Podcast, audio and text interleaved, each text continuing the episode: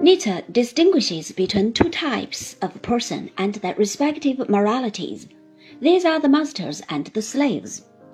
The ethical theory based on this distinction is expounded in his book Beyond Good and Evil, 1886. On the one hand, we have the master morality, in which good connotes independence, generosity, self reliance, and the like. In fact, all the virtues that belong to Aristotle's great souled man.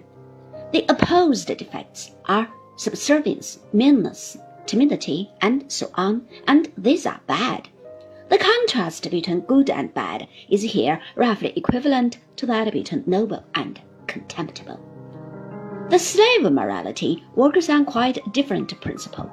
For it, the good lies in a kind of pervasive reticence, and in all those things that demands suffering and striving, whereas it condemns the things that are good in the master morality, calling them evil rather than bad. The good of the master morality is apt to be terrifying, and all fear provoking action is evil to the slave. The morality of the hero or Superman lies beyond good and evil. In Thus Spake Zarathustra, these doctrines had already been set out in the form of an ethical manifesto, which imitates, in style, the writings of the Bible. Nietzsche was a great literary artist, and his works look more like poetic prose than philosophy. What Nietzsche abhorred above all was the emergence of the new type of mass humanity that grew up along with new technology. For him, the proper function of society is to act as the seedbed for the few great who achieve the aristocratic ideal. The suffering that this might cause to the small fry does not seem to him to matter.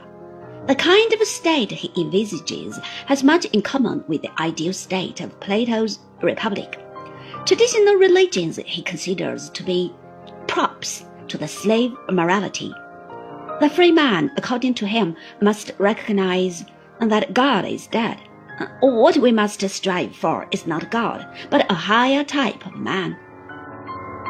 The stock example of slave morality Nietzsche finds in Christianity, for it is pessimistic in holding out hopes of a better life in another world, and values slavish virtues like meekness and sympathy. It was for Wagner's later leanings towards Christianity that Nietzsche came to attack the composer, whom he had earlier counted as an admired friend.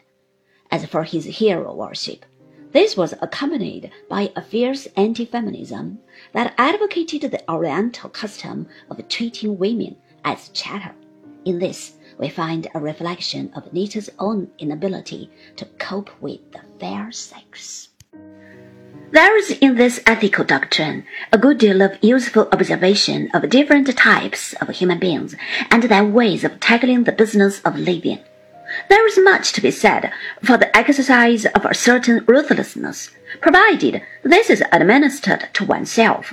What is less convincing is the notion of total indifference to the suffering endured by the many in the interest of the few.